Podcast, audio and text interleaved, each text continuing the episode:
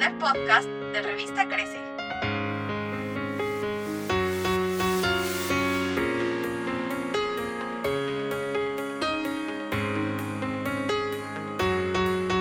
Bienvenida al podcast de Revista Crece.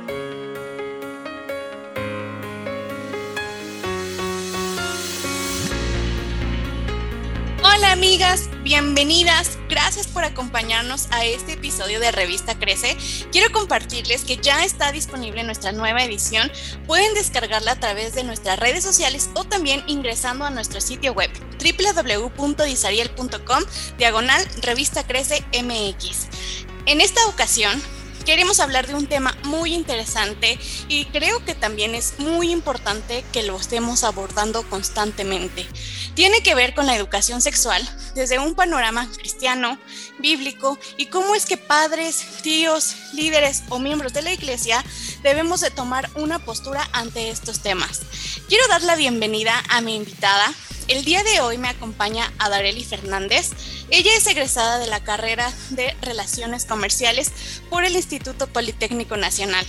Adareli ha formado parte en la organización de eventos muy reconocidos en México, como lo es Expo Cristiana y Educa, un seminario para maestros de escuela dominical. Estoy segura de que muchos de ustedes han asistido más de una ocasión a Expo Cristiana y bueno, también estoy segura de que conocen sobre nuestro seminario. Adareli, bienvenida. Muchas gracias por acompañarnos en esta edición.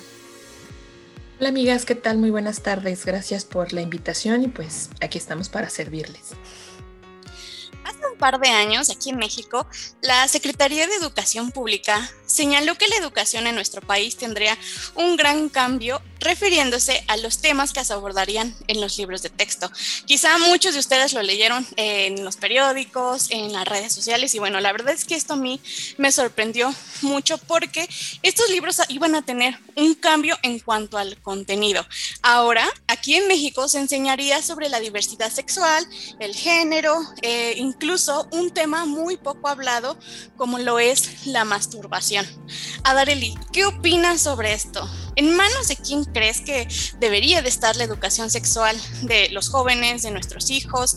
Si es en manos de la escuela, la sociedad, de los padres o de la iglesia. Bueno, eh, este tema ha sido muy controversial eh, de toda la vida.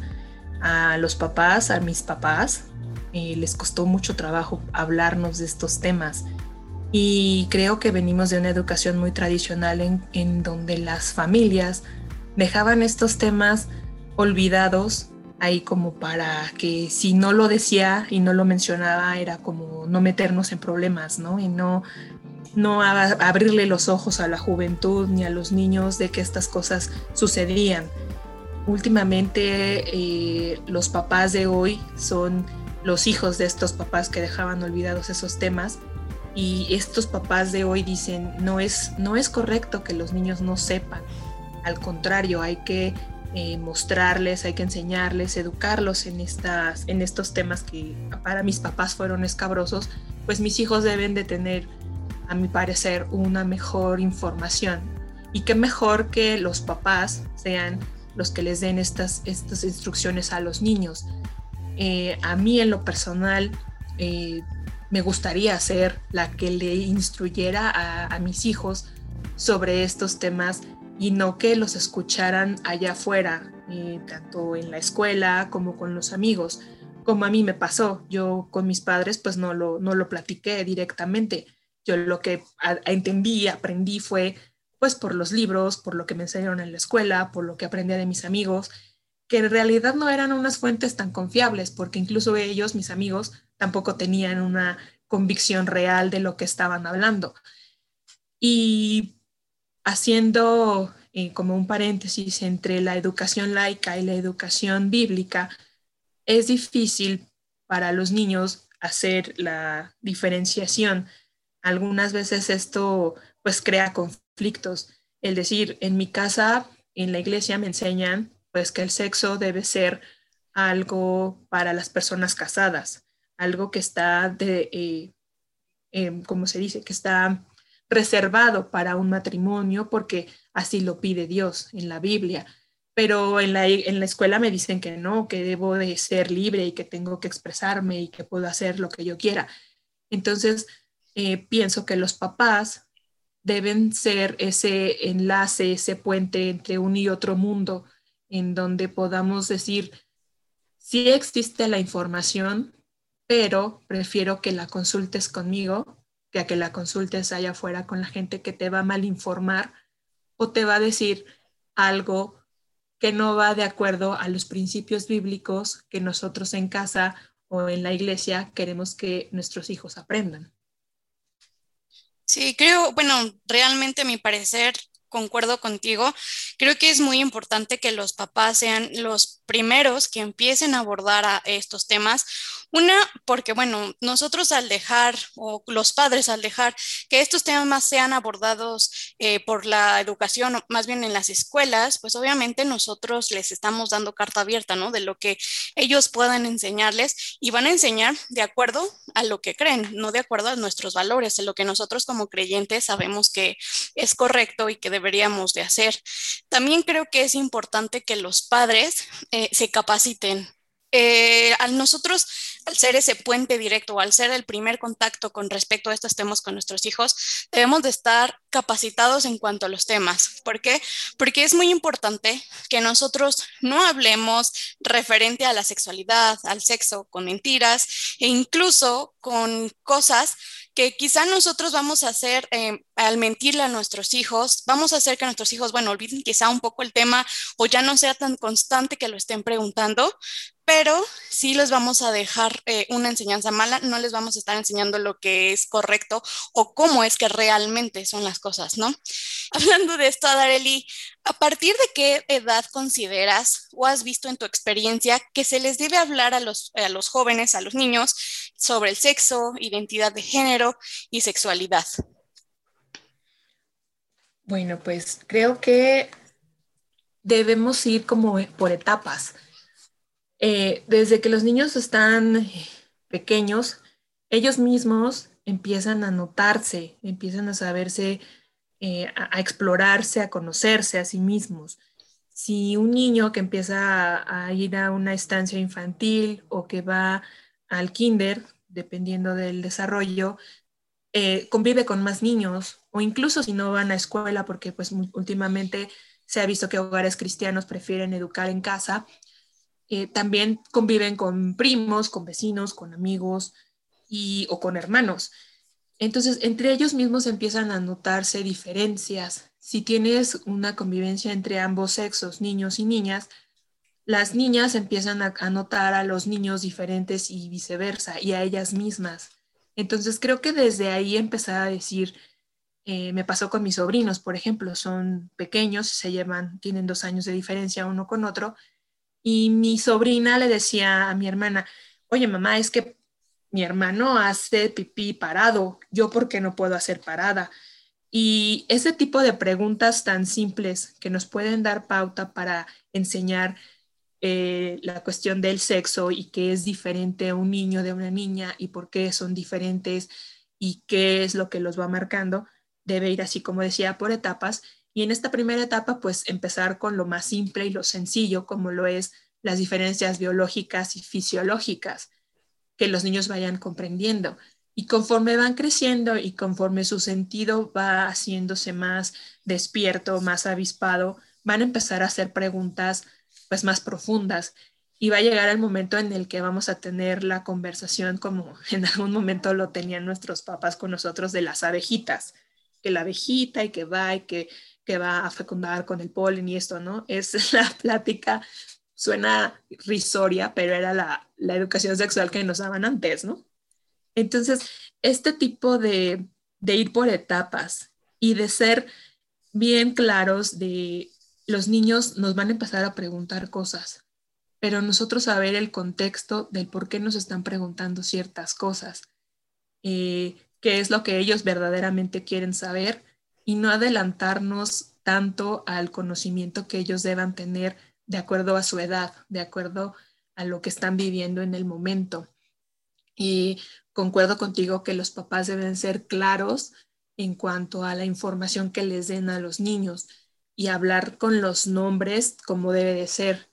Y simplemente el hecho de decir, de no poder decirle a, una niña, es que se llama tus, tus partes, este, tus partes mm, privadas son tus genitales y se llama vagina y se llama vulva y se llama los nombres, ¿no? Como, como debe de ser. Y al contrario de eso, se les dice a las niñas, ay, sí, es que tu cosita. Y es que tu, tu parte que nadie te puede ver. Este tipo de tabúes que a los papás les dan cierto recelo de hablarlos, causan, pueden causar problema y desinformación. Em, no sé si sea como el momento de decirlo, pero escuché de un caso de una niña que le refería a su maestra del kinder que no le gustaba estar con un tío porque cada vez que estaba con él, su tío le, le besaba su, no le besaba, le, le chupaba su galleta. Y la maestra no entendía, ¿no? decía, pues es que dile a tu tío que se, come, que se compre su propia galleta, que no te chupe la tuya. Después se supo que el tío abusaba de esta niña y la niña lo que le decía a la maestra era eso, que el tío abusaba de ella, pero su mamá, la niña, le dijo que su vagina era su galleta. Entonces la niña no decía mentira, pero no decía la cosa como era. El tío estaba abusando de ella y nadie se enteró hasta que fue muy tarde, ¿no? Hasta que la niña ya tenía como mucho trauma en este asunto y es parte del proceso, del por qué hay que decirles a los niños con palabras precisas lo que es y de acuerdo a su edad. Eh, últimamente en, en algunos textos que se les comentan a los niños, se les ha dicho sobre que sí y que no pueden eh, permitir que los demás les los demás toquen y vean en su cuerpo y eso a lo que iba de ir por etapas. No le vas a decir a un niño, por ejemplo, que está en preescolar, que no le permita a alguien que lo toque porque lo puede violar y el niño no sabe qué es eso. Entonces decirle, mira, si eres un niño, de tu, en eh, lo que está cubriendo tu ropa interior, eso es solamente para ti y para que la persona que sea de tu confianza, como tus papás, solamente ellos puedan tocar en un momento dado o ver porque pues a lo mejor necesitas que te inyecten o que te revisen o que te pongan algún ungüento porque estás mal, no sé. Y lo mismo con las niñas, en tu calzoncito, lo que tapa tu calzón, nada más lo puede ver tu mamá, tu papá y tú, o eh, la parte de tu, de tu camiseta, en, el caso de, de, las niñas, ¿no? Tu camiseta está cubriendo una parte importante que, es tu, que son tus senos, eso tampoco nadie más lo puede tocar. Y vamos por etapas porque lo mismo no vas a poder decir a un niño ya de 10 años, 8 años, porque él ya tiene más conocimiento. Y eh, para él el lenguaje pues va a ser diferente y la conversación con estos niños ya va a ser en otro nivel, que no podrías estar hablando igual con un preescolar. Sí, es correcto, concuerdo contigo. Creo que eh, al hablar de sexualidad con los pequeños debe de ser de una forma natural obviamente nosotros hay que explicarles las partes de su cuerpo y asimismo explicarles por qué no es bueno que los demás, como en, el ejemplo que nos poníamos, por qué no es bueno que los demás toquen su cuerpo, ¿no? ¿Por qué deben de reservarlo? ¿Por qué no deben de permitir que nadie los toque o que incluso los vean sin ropa interior si no es de confianza? O en el caso, por ejemplo, otro, otro ejemplo sería un doctor, ¿no? Que ellos sí podrían estar de cierta forma autorizadas, pero yo creo, a mi punto de vista, que bajo supervisión de los padres, ¿no? Porque he sabido yo también muchos casos de doctores que únicamente permiten que los pacientes, en este caso los pequeñitos, sean los que ingresan. Bueno, pues en este caso también los pequeñitos deben de estar bien informados. A lo mejor que cuando van a su cita médica, mira, vamos a ir a tu cita, te van a revisar esto, esto, eh, van a, a, revisar que no tengas a lo mejor algún golpe, cosas así, ¿no? Entonces siempre hay que hablar de forma clara con los niños, eh, inspiremos confianza y sé que muchas veces los papás pues precisamente estos temas son difíciles de abordar. Una, porque les da pena, otras porque creen que con hablando de estos temas en el hogar pueden influenciar a sus hijos a que, bueno, puedan tener a lo mejor eh, mucha más curiosidad y que eso haga que ellos, eh, por decirlo así, eh, se desvíen, ¿no? O puedan ocasionar algo algo diferente y me refiero más en los jóvenes, ¿no? En el caso de los jóvenes, que al hablar con ellos sobre sexualidad puedan motivarlos a tener relaciones sexuales fuera del matrimonio, ¿no?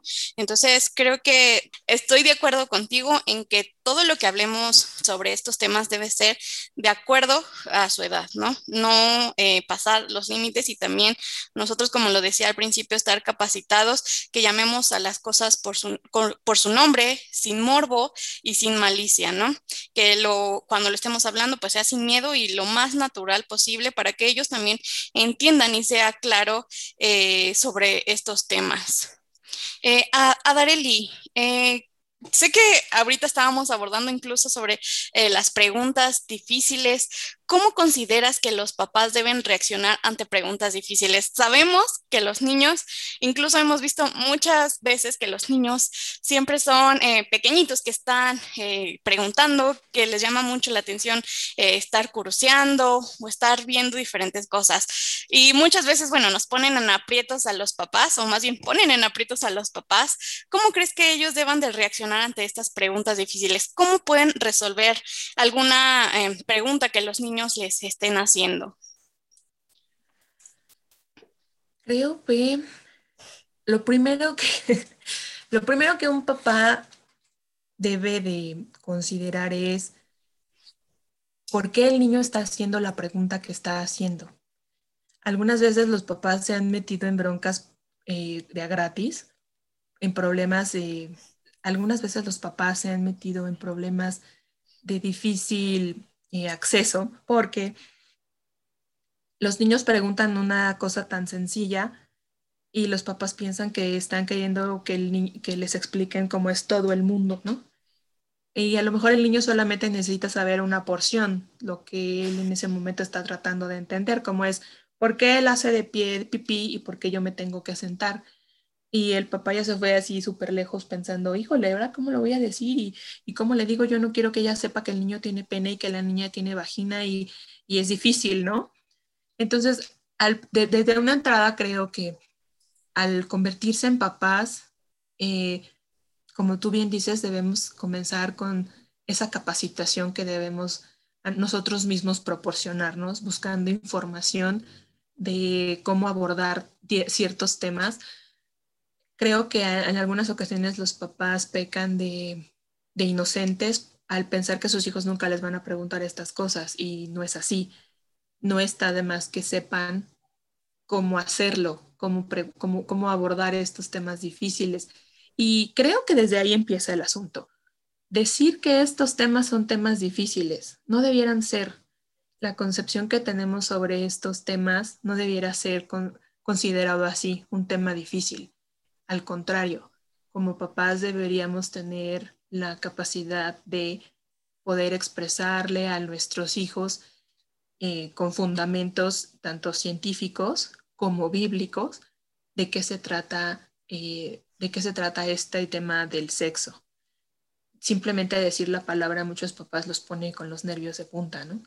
Y el abordar primero el tema con conocimientos generales, después eh, saber conocer a nuestros hijos y qué es lo que están preguntando y por qué lo están preguntando, abordar el tema como mencionábamos al inicio de acuerdo a la edad de, cada pequeño y en el momento en el que no lo estén cuestionando, pero sobre todo, y creo que más importante es no decirles mentiras, no decirles, hablarles más bien, hablarles siempre con la verdad todo de manera muy real y más que nada dándoles confianza para que puedan seguir preguntándonos cosas.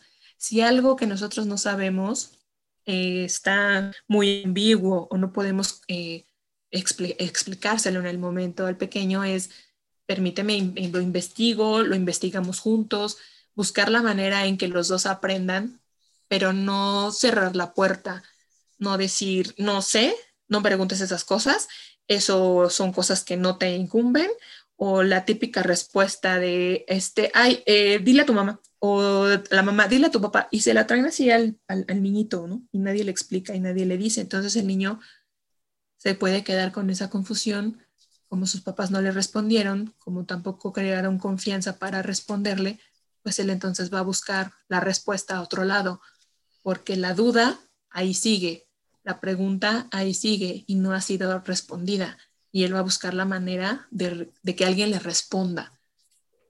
¿Cómo queremos como papás que ese niño obtenga esa información? A través de nosotros, que somos el filtro que, que, lo, que, que somos un filtro de, de amor y de valores o a través de la gente allá afuera que no puede que no tenga la misma concepción en valores que nosotros, que no tenga esa verdad bíblica que nosotros conocemos y que queremos que nuestros hijos desde pequeños conozcan, o que de plano sea gente perversa que les pueda enseñar a los niños de manera muy, muy, muy fea o muy distorsionada una parte tan importante tan, tan bella de lo que es el sexo y la sexualidad. Preguntémonos eso. Sí, tienes razón. Y realmente yo también he conocido muchos casos o he visto incluso en conocidos cercanos que cuando sus hijos se acercan a preguntarles algo sobre, eh, sobre esto, muchos papás reaccionan mal y lo regañan, ¿no? Incluso se avergüenzan de que en, en una reunión sus hijos estén preguntando eso, ¿no? Y creo que es muy importante que nosotros tomemos en cuenta todo esto y que también pongamos atención en qué es lo que quieren saber y conocer. Eh, no dejemos que los niños busquen por su cuenta porque lamentablemente ahorita todos estamos bombardeados sobre sexo, sexualidad en las redes sociales, en las noticias, incluso cuando vamos a comprar ropa, bueno, estamos bombardeados de publicidad que tiene que ver con esto, ¿no? Entonces, no dejemos que ellos los busquen por su cuenta porque, bueno, sabemos que van a encontrar cosas que no son eh, buenas, que no van de acuerdo a nuestros valores. En una ocasión me pasó que estábamos buscando sobre un tema en una reunión y al buscar ese tema me salieron cosas que realmente me sorprendí porque dije, órale, ¿no? ¿Cómo me está apareciendo esto? Si no tiene nada que ver con, con lo que yo estoy buscando. Entonces, los niños están expuestos a todos estos mensajes erróneos y bueno, hay que cuidar y también hay que estar muy al pendiente precisamente de qué es lo que están consumiendo nuestros hijos. De ahí nosotros también podremos darnos cuenta eh, qué es lo que realmente a ellos les interesa o por qué es que quieren conocer más sobre su sexualidad y sobre el sexo. Eh, Actualmente, otro de los temas que hemos visto que, bueno, por los que hemos sido bombardeados es sobre las familias homoparentales, es decir, las familias que están conformadas por dos mamás o dos papás. ¿Qué postura crees que debemos tener los creyentes ante estas situaciones? Ese tema es uno de los delicados que debemos considerar en el en la crianza, incluso eh, nosotros mismos, ¿no? Como adultos. si bien la Biblia dice que no es, no es, que la familia está formada por un varón y una mujer, y que esa es la base de la familia, el fundamento de la familia y el fundamento de la sociedad, y en esta unión es de la que nacen eh, más más personas, los niños, los hijos. También sabemos que en la actualidad pues existe esta otra, eh, esta, esta realidad que ahora pues hay, como dices, las familias son parentales, que son, tengo dos mamás, tengo dos papás. ¿Cómo abordarlo? Es desde la perspectiva bíblica, es decir, eh, la Biblia dice, los, la familia está conformada por un hombre y una mujer. Si bien hoy las cosas han cambiado y ahora las familias son diferentes, eh, Dios dice que el, modelo ideal es hombre y mujer. Si existen otras cuestiones, pues son cosas que nosotros como personas debemos de respetar y sobre todo no juzgar a las personas que no tienen este mismo concepto que nosotros pero en eh, eh, partiendo de cómo nosotros como adultos tengamos ese concepto aprendido, ese concepto eh, pues ya analizado y digerido, es cómo vamos a poderle expresar a nuestros hijos, ellos cómo, cómo pueden tener, tener conceptualizado este nuevo sistema. A lo que voy es, no podemos enseñarle a nuestros hijos porque no es lo correcto, no podemos enseñarles a que discriminen o rechacen a estas personas, porque nuestro concepto cristiano es que debemos amar a nuestro prójimo, que debemos amar a, todas las personas. No debemos hacer acepción de nadie. Y si nosotros desde nuestro concepto rechazamos o les inculcamos, porque los niños aprenden lo que nosotros eh, hacemos, si nosotros hacemos ese tipo de rechazos o ese tipo de discriminación a las personas que son diferentes a nosotros, ellos lo aprenden. Y entonces ahí estamos nosotros educando mal.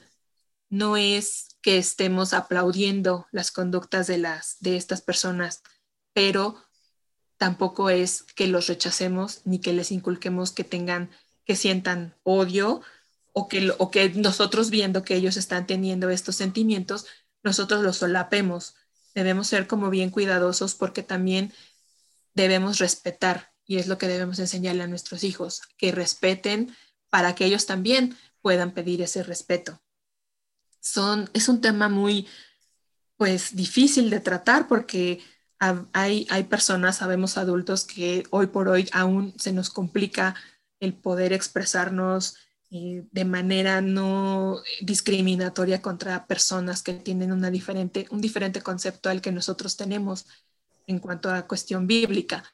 Nosotros sabemos y tenemos nuestra fe y nuestras convicciones y nuestros principios firmes y a veces es difícil pues poder llegar a un equilibrio entre estos dos, entre estas dos este, entre estos dos conceptos, pero hay que pedir primeramente sabiduría de Dios.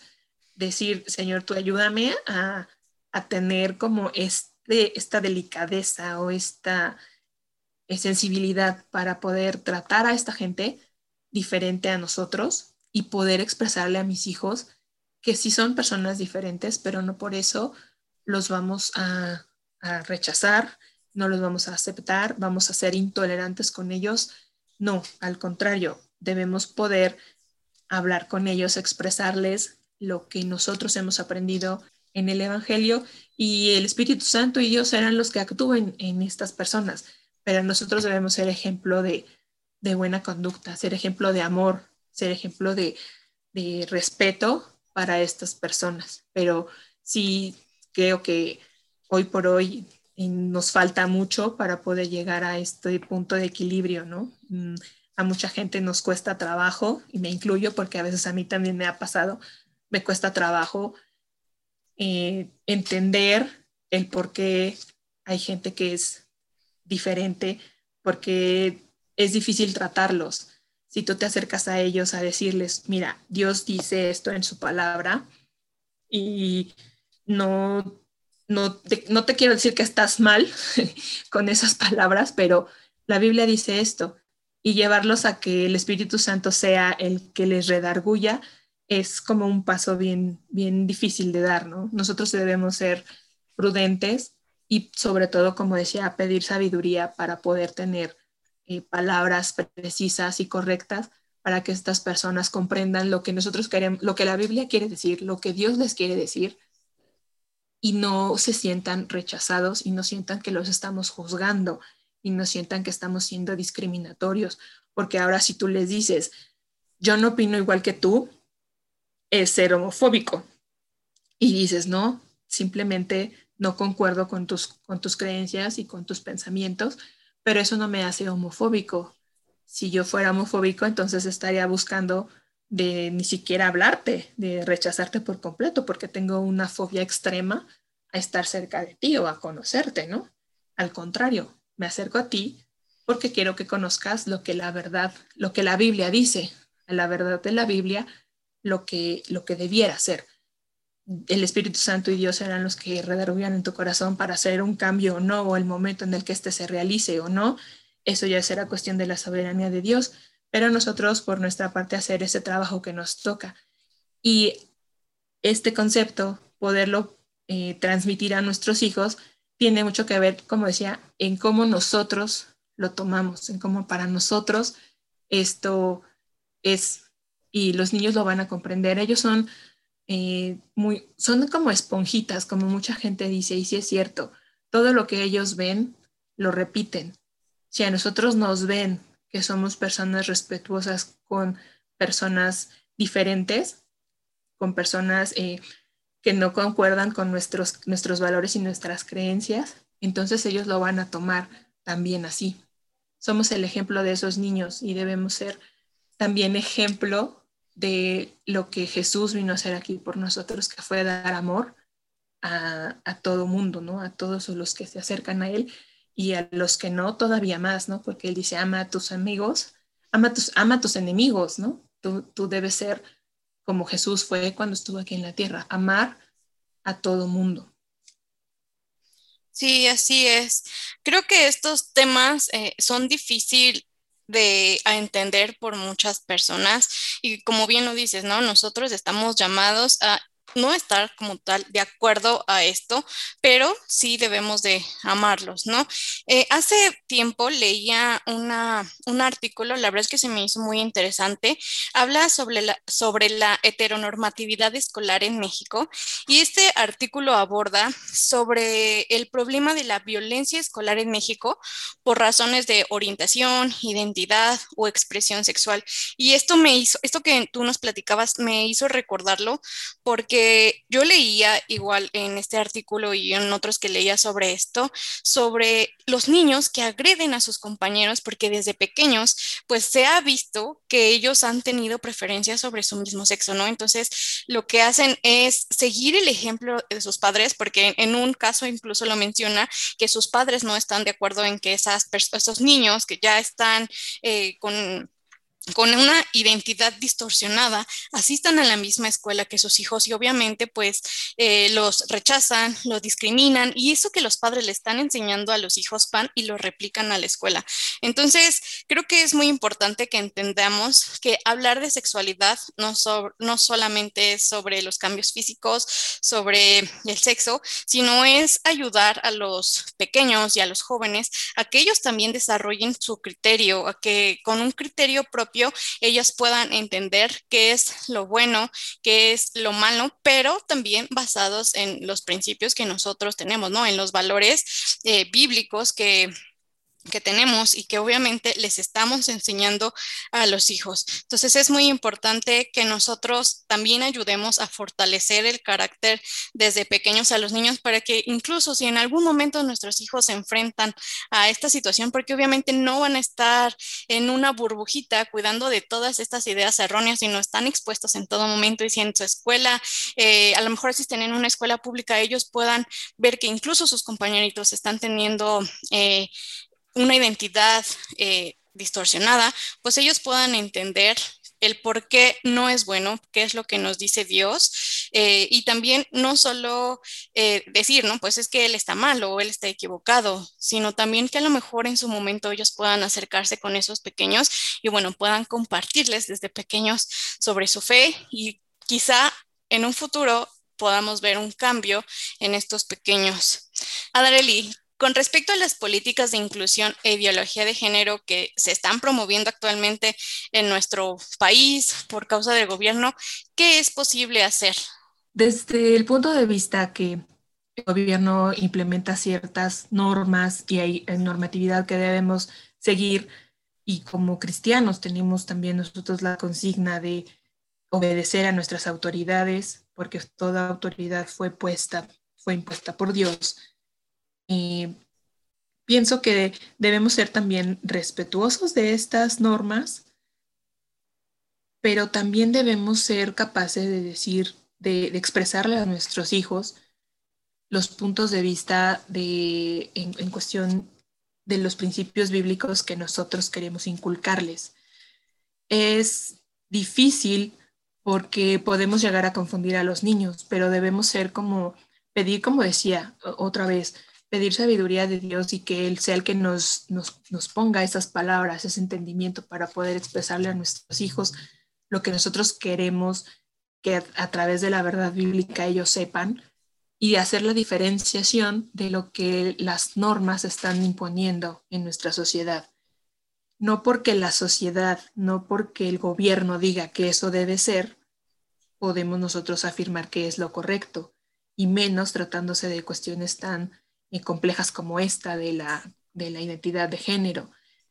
Em, debemos ser muy cuidadosos al, expresárselos porque si caemos en algún punto en el que les decimos a los niños, el gobierno dice que debemos incluirlos, sí debemos incluirlos, sí debemos eh, no discriminarlos, como lo comentábamos, decir, los aceptamos como personas, pero no estamos de acuerdo con lo que ellos están pensando y poner como, enseñarles a poner como esas, esos límites. Eh, tú puedes ver que hay niños y niñas que tal vez piensan, eh, tienen esta, esta, como tú decías muy bien, esta eh, imagen distorsionada de sí mismos, pero no por eso tú vas a rechazarlos. Al contrario, como dicen estas normas de inclusión, los, los debemos incluir en nuestro grupo, puedes eh, hablarles, puedes juntarte con ellos, pero ser tú bien firme como hijo de Dios, de que el hecho de que tú le hables o el hecho de que tú convivas con esta persona no significa que vas a tener la misma ideología que ellos. Y al momento de que podamos nosotros eh, expresarles o de inculcarles ese respeto por lo que ellos piensan, nosotros creo que habremos ganado una, un buen punto a favor de nuestros hijos. El poderles mm, impartir ser eh, inclusivos, que, incluyan a estos, a estos niños, puede ser también una, un arma en la que podamos eh, atraer a los niños a una, a una conceptualización más acertada de lo que bíblicamente debe ser eh, esta personalidad distorsionada que ellos pudieran estar desarrollando, podría ser cambiada si, estos, si nuestros hijos o los pequeños están bien enseñados en estos principios bíblicos básicos de lo que debe ser la sexualidad o de lo que es el sexo desde el punto de vista de la Biblia y de lo que Dios quiere para nosotros. Así es, creo que conforme vaya avanzando el tiempo, eh, vamos a estar todavía más expuestos a cambios, a nuevas políticas de inclusión e ideología de género.